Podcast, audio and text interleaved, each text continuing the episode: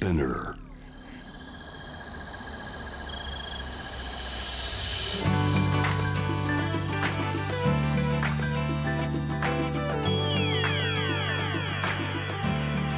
ENEOS 4 Hour Earth One by One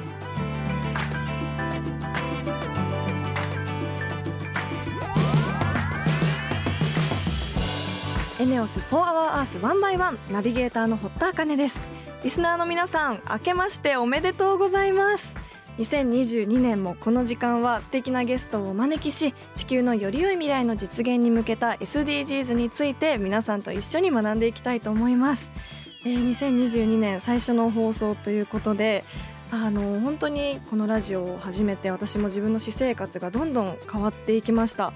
特に以前ゲストにお迎えした料理研究家の島本美由紀さんの、っと、食品ロスに関してのお話がすごく私の中で印象的であのお野菜をどうやったら長期保存できるかとかあのそういうやり方をいろいろ教わったんですけど私も実生活で試してみたところ本当に全然あのちょっとした工夫で野菜の持ちが全然違くてすごく感動しました。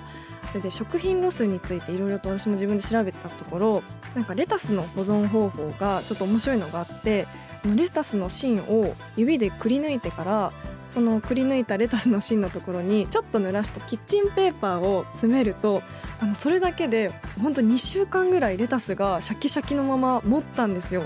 なんかそういうちょっとした感動を普段覚えてちょっとした喜びを SDGs の中で感じれることってすごく素敵だなと思いました。あの本当にこのラジオを始めてから私も自分の私生活でこうどんどんできることからコツコツ始めてその中で少しの喜びを感じれる瞬間があるので皆さんもこのラジオを聞いてこうちょっとした気づきとか喜びを感じてもらえたらなと思うので2022年あのぜひ SDGs についてできることからコツコツ一緒にやっていきましょう。ということで新年の最初の SDGs 学んでいきたいと思います。地球の未来を考えるこの番組はエネオスの提供でお送りします。エネオスは2040年までに自社で排出する CO2 の量をさまざまな取り組みからプラスマイナスゼロにするカーボンニュートラル企業を目指していて私たちの未来に不可欠な脱炭素循環型社会の実現に向けて具体的な取り組みをされているそうなのでそのあたりも番組で分かりやすく紹介していきたいと思います。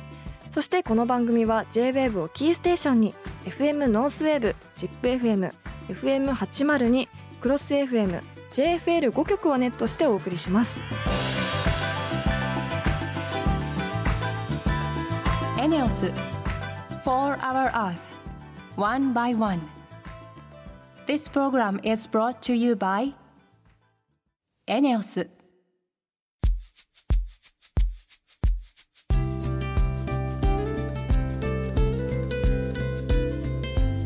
エネオス4 Hour Earth 1 by 1 2022年の最初のトークテーマは SDGs の目標13気候変動に具体的な対策をです。今回はあの気象予報士の森田正光さんがゲストに登場します。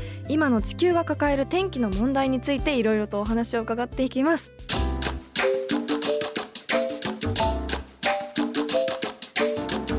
エネオス4 Hour Earth One by One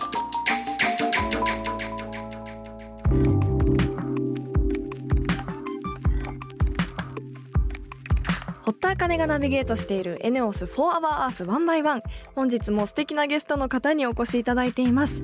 気象予報士の森田正光さんです。森田さん明けましておめでとうございます。明けましておめでとうございます。はい今日はよろしくお願いいたします。もう新年早々、はい。僕堀田さんとお仕事できるということで、もうびっくり。そんなことないです。こいやいやちらこ本当にそですいつもイッテ Q とか見てて面白いなとか思う。いやいや私も小さい頃から本当によくずっと拝見していたので あ本物だっていうのが正直ないですあのね小さい時からとおっしゃったでしょ？はい実は私あの今から40年ぐらい前からも天気予報っていうかテレビやってるんですよね。はいでその頃はもうこの全国で一番若いお天気キえーャスターだったんですよ。はい今71歳で最年長。いやー本当すごいもうずっと変わらずにいつも天気をお伝えしてくれてる毛がっていね最うのが、近白髪で死んできたんですよ。いやいやいやいやもうすごくなんか本物だって私もごめんなさい。思っちゃいましたもういつも本当に勝手ながらあの天気についてお世話になってますっていう感じなんですけどあの今日は楽しみにしてきました、はい。あの今日は気候変動や異常気象に関していろいろとお話を伺っていきたいと思うんですけど、まずそもそも森田さんが気象予報士になったきっかけをお伺いしたいんですけど。僕あの高校の時にはい。進路を、まあ、学校の先生担任の先生に聞きに行ったんですね、はい。どうしたらいいかって、はい。まあいろんな選択肢があったんですけどもたまたま気象協会というところがあってそこを就職っていうかそこで受けてみたらどうって言われたんですよ。へえー。えそれちょっと面白そうだなと思って受けたら受かっちゃったんですよ。えー、なんで先生はそんな気象のーところを進めたんですかいやなんでですかね、まあとりあえず肩がつきゃいいと思ってんじゃないですか いやーでも当時にしてもすごく珍しい職業だったそうです。ね。あの私名古屋出身なんですけども、名古屋の東海本部というところにあの、まあ、そこ受かったんですね。はい。でその後名古屋でもそのテレビとかラジオ出る人が必要だということではい。東京に転勤しなさいって勉強しに行ってこいって言われたんですよ。はい。それで3年間の約束で行ったらそのままラジオに出るようになって。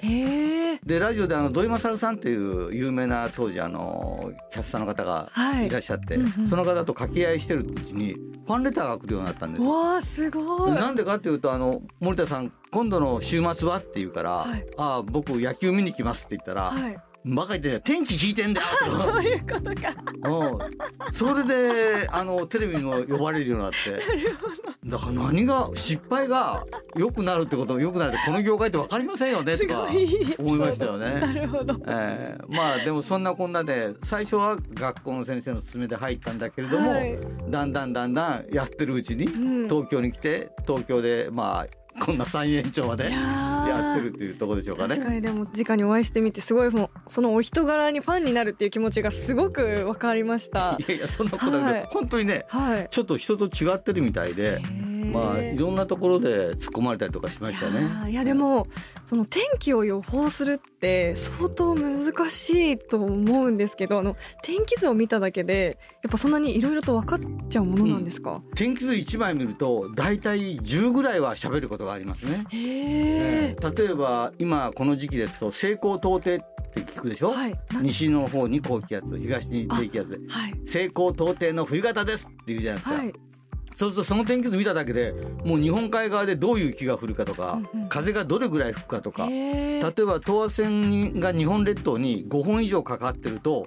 10メートル以上吹くんですよ、へええーそういうことも瞬間的に分かったりとか少しのことからすごいたくさんの情報を得れる情報の宝箱やみたいな。なんて言うんだろう。そういうことですよね。でもはい。天気図って。へえでもその天気図を見てどんどん予報を当てていくってやっぱり時間はどのくらいかかったんですか？ああそれはね勉強する度合いっていうのは結構、結構日々努力するもんなんですけども、はい。今は僕らの時代っていうのはどんどんどんどんコンピューターが進んでいってコンピューターが天気予報をやってくれるようになった。はい。だから今ちょっと言い方を変えると明日の天気はこうなりますとか言ってるでしょ、皆さん、はいね天田さんの木原さんでもいいけど、はい。あれ自分の考えじゃなくてあ。コンピューターで全部出てるから。もちろん僕もそうなんですけども、はい。えーだから正解がすでにうん。コンピューターが計算してくれてて、うんうん。それを解説するのが僕らの仕事ってね感じでしょうかね。なうん。なんかでも人が見て分かることってないんですかね？なんか AI だけが分からないその人間の勘というか、うん。そういうものってあるんですか、ね、そういうのがあった方がいいですよね。はい。えー。僕もそう思うんですけども、はい。残念ながら今はコンピューターの方が勝つかな。すごい。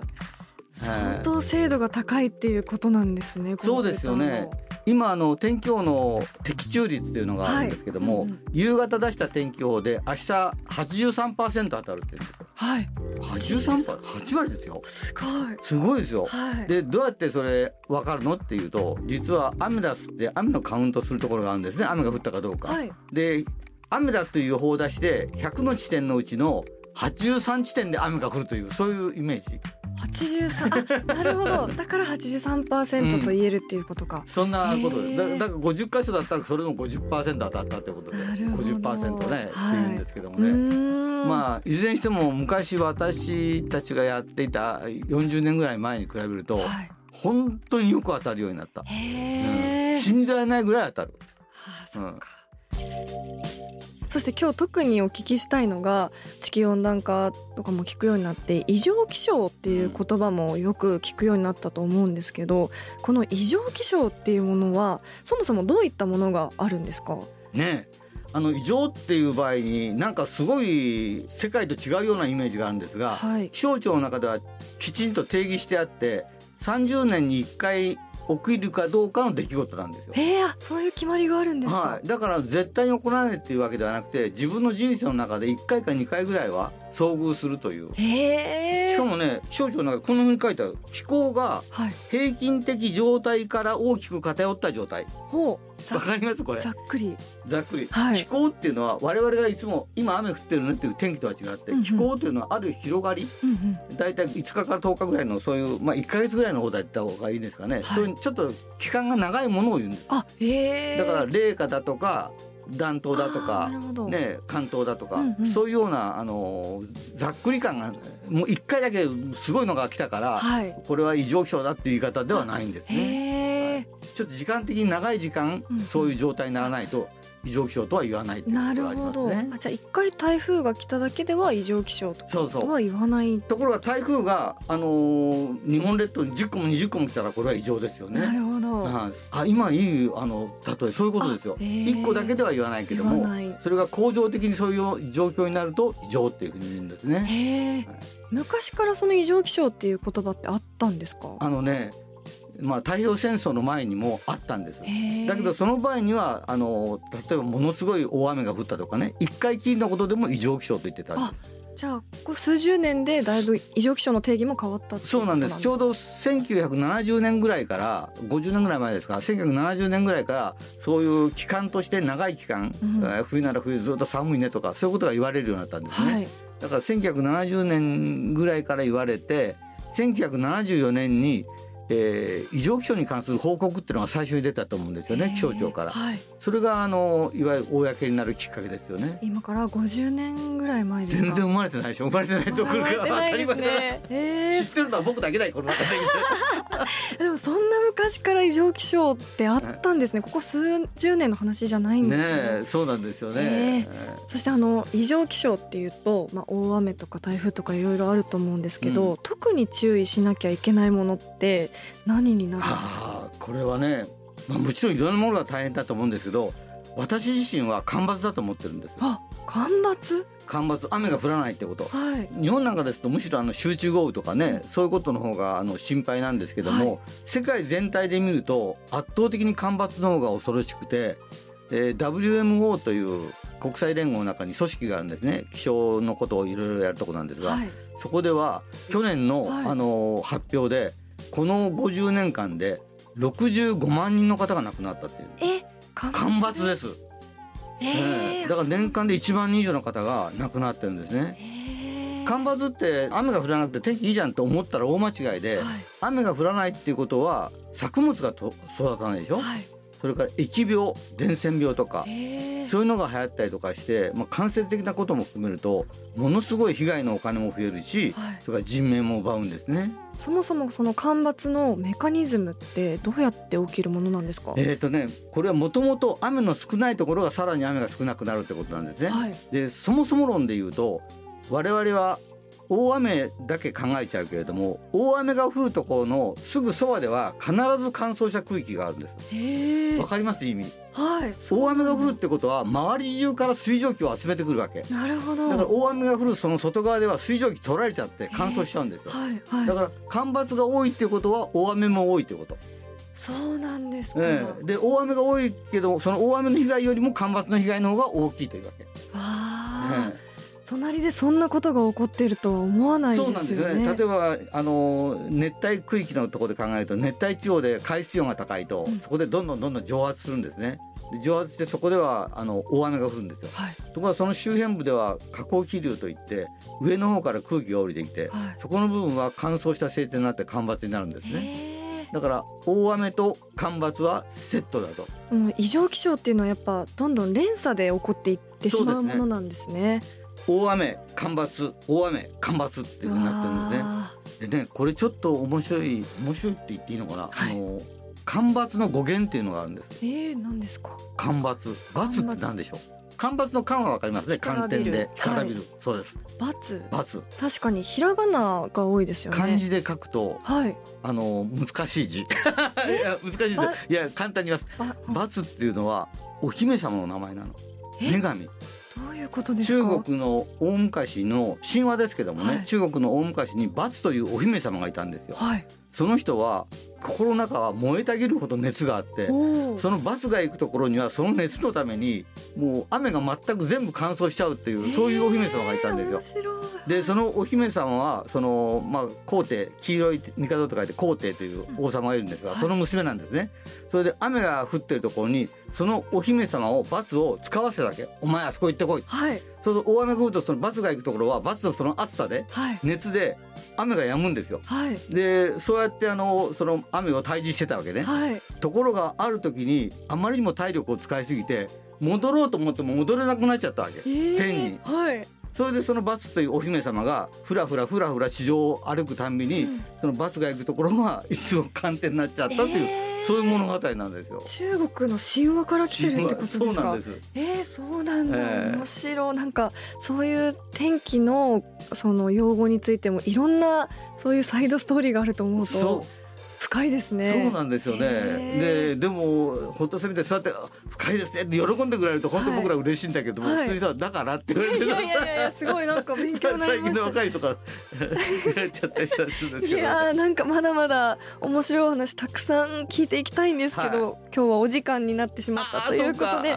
でも来週も異常気象と地球温暖化について、えっと、引き続き森田さんにお話を伺っていきたいと思うので、えー来週もよろしくお願いします。はいお願いします。本日はありがとうございました。ありがとうございます。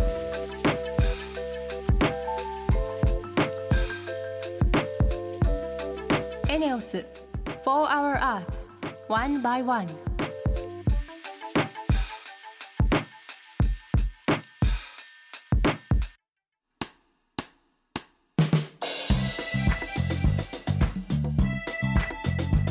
堀田茜がナビゲートするエネオス4 Hour Earth One by One ここからはエネオス SDGs ステーションのお時間です。2022年新年最初のテーマは水素の利用が始まっていますです。このコーナーでもこれまで CO2 フリー水素についていろいろと学んできましたよね。CO2 フリー水素を作るためには太陽光など再生可能エネルギーが欠かせないという話だったりその再生可能エネルギーを作るためにエネオスでは国内にいくつものメガソーラー発電所を作っていて学生の方にも取材に行ってもらいました。そしてまだまだ水素の量が足りないので海外でも作ることが大切だという話も学んできました。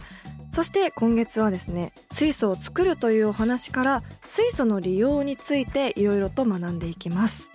最近水素ステーションも街中で目にすることがありますし水素を使った車なんかも出てきていますよね。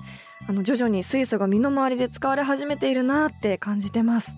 ということで1月1週目はクイズ形式で水素の利用について学んでいきたいと思います。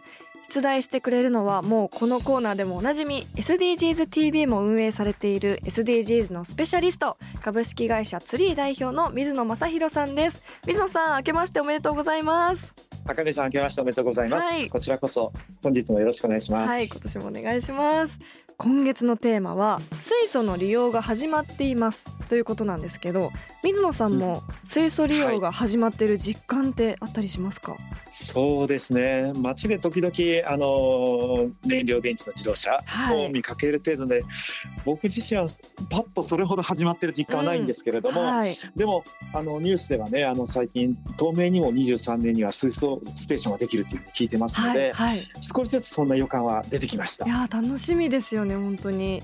なんかどんどん2022年、水素の利用が始まっているっていう実感が湧いていくといいなってもっともっと思ってるんですけどでははい。ここで早速クイズの方をお願いします。はい。はい。あかねさんも水素ステーションについては何度かあの聞いていると思いますけれども、はい。この水素ステーションについてクイズです。おお願いします。えー国内のガソリンスタンドはおよそ今2万9000箇所あるんですね。はい。で現在国内の水素ステーションの数は次のうちどれでしょうか、え？はい。1 53箇所。お2 156箇所。え。ー3 734箇所。4 1026箇所。さてどうでしょうか？難しいそもそも国内のガソリンスタンドが2万2万9000 9000箇所ですね。うん。に対して水素ステーションえー、なんかこれ今まででお話で出てきた気がするんですよねでそうですか。意外とはこんなにあるんだって思った気がするんですよ。えでえー、えっと2番の156か3番の734で迷ってるんですけど、えどっちでしょえーだいぶ違いますよね500600う。違いますね。ぐらい差があるんですけどうん。700もない気がしてるのではい。2番の156箇所でおはい願いします。はい、正解です。あ、やったあ。あの、お正月早々めでたい。正解です。わはい、ああの、正解は156箇所でうん、昨年のね、あの、11月18日に、はい。あの、水素ステーションがですね、徳島でできたのが、最後に156箇所おという、ーあの、発表がされてます。よかったです。見当違いの答えじゃなくて。あちちなみにねあのいい。はい、4番の1026わかりますよね、私1026箇所は、はい。そうあかねちゃんの誕生日なんですなんかたまたま私の誕生日が並んでるなと思ったんですよ。そうですか。ディレクターさんが考えてくれたんでしょうか。そうみたいですね。そうちょっとねディレクターの助言がありまして あのちらりと4番に入ってました。でも正解は2番っていうことでそうですね。156箇所。うん。確かにガソリンスタンドに比べるとガソリンスタンドの2万9,000箇所に比べると156箇所っていうことでまだまだ増えていってほしいなとも思いますけど今後どんどん増えていくんでしょうか、そうですね。少しお話ししますと、はい。2021年に発表された、まあ、政府のね目標だと水素ステーションを2030年にはあの1000基設置するということを目指してます。1000機。だから現在の6倍に増やしてで一方2030年の半ばにはですね乗用車の新車販売全てを電動車に切り替えるというふうに促していくそうです。全てをですか？えですからもうすでに EU なんかは35年にはガソリン車新車を禁止するとかですねですから全世界がまあ日本も含めて EVFCV といったような、えー電動車の方に切り替えていくということになりますから大きくこの自動車産業っていうのは変わっていきますね。えー、本当じゃあどんどん水素利用も増やしていかなきゃいけないですよね。そうですね。うん。あのそう現在はあの水素ステーションを起点にですねあの燃理燃動の電池自動車つまり FCV での水素利用が進んでるんですけれども、はいはい。多分記憶に新しいと思うんですけど去年あの東京オリンピックとかパラリンピックでもこの FCV の導入とか成果の燃料にもあの水素を利用されてます、はいだから水素を作って使うというサイクルが徐々に浸透し始めてるんですけれども、うん。あのちょっとした話題ですごいのはあの2035年にですね航空業界のエアバスってわかりますよね。はい。あのエアバスがあの燃料電池によるつまりゼロエミッション航空機というものを発表する、まあ、いわゆるあの現実化していくということをもうすでに発表してます。え乗用車だけじゃなくてだけじゃなくて空そもう。空もですね。ですからに、えーもうすでに2018年にはドイツでは燃料電池による電車もあの動いていたりとか、はいだから全世界がですねもうあの水素の社会に向かっていると言っても過言ではないですね。本当に次世代ですね。だからあの前回勉強したあのグリーン水素覚えてます？はい。だから再生可能エネルギーで水素を作りながら安定供給をしてですね、もしかしたら2050年なんかは空飛ぶ水素自動車っていうことも当たり前になるかもしれませんね。えー、もう近未来すぎてすごいワクワクしますね。そうですね、うん。だから水素社会っていうのがまだまだスタートしたばかりなんですけども、はい、本当はあの2030年選挙もしかしたらそれ以上に早く可能性もあるしこの日本に向かってる脱炭素に向けては今のような夢な 空飛ぶ水素自動車っていうことも僕の勝手な想像ですけどね、はい。出てくるかもしれない。ただもう2030年5年にはもうあの実用化がヤバスから出てきますので、うん。もう全世界がゼロエミッションに向かっていくということで水素っていうのは欠かせない地球レベルで動いていくことだと思います。ああもう置いてかれないようにどんどんじゃあもうアンテナを張り巡らして 情報をあの入れていきたいと思います。はい。来週はエネオスの方からエネオスがどのように水素利用を進めているのかお話を伺えるそうなので皆さんもぜひ楽しみにしていてください。本日は株式会社ツリー代表の水野正弘さんありがとうございました。はいありがとうございました。エネオス4 Hour Earth One by One.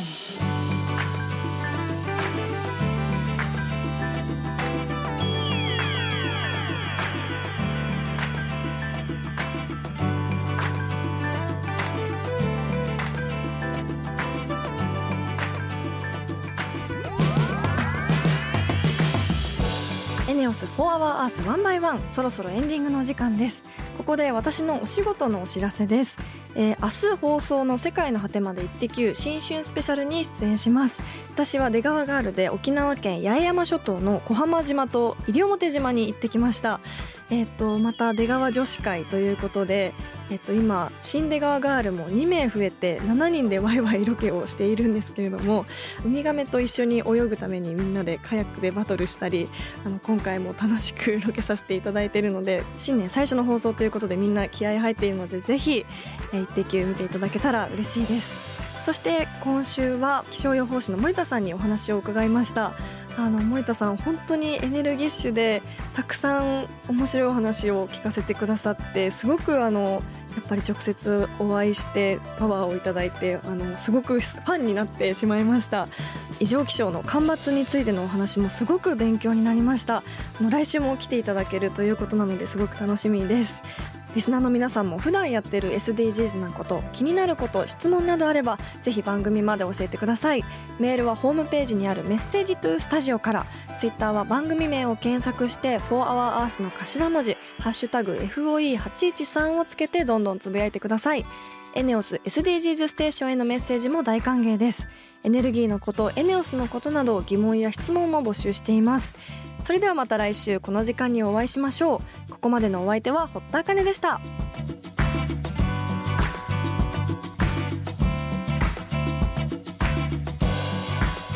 エネオス4 Hour Earth One by One This program was brought to you by エネオス。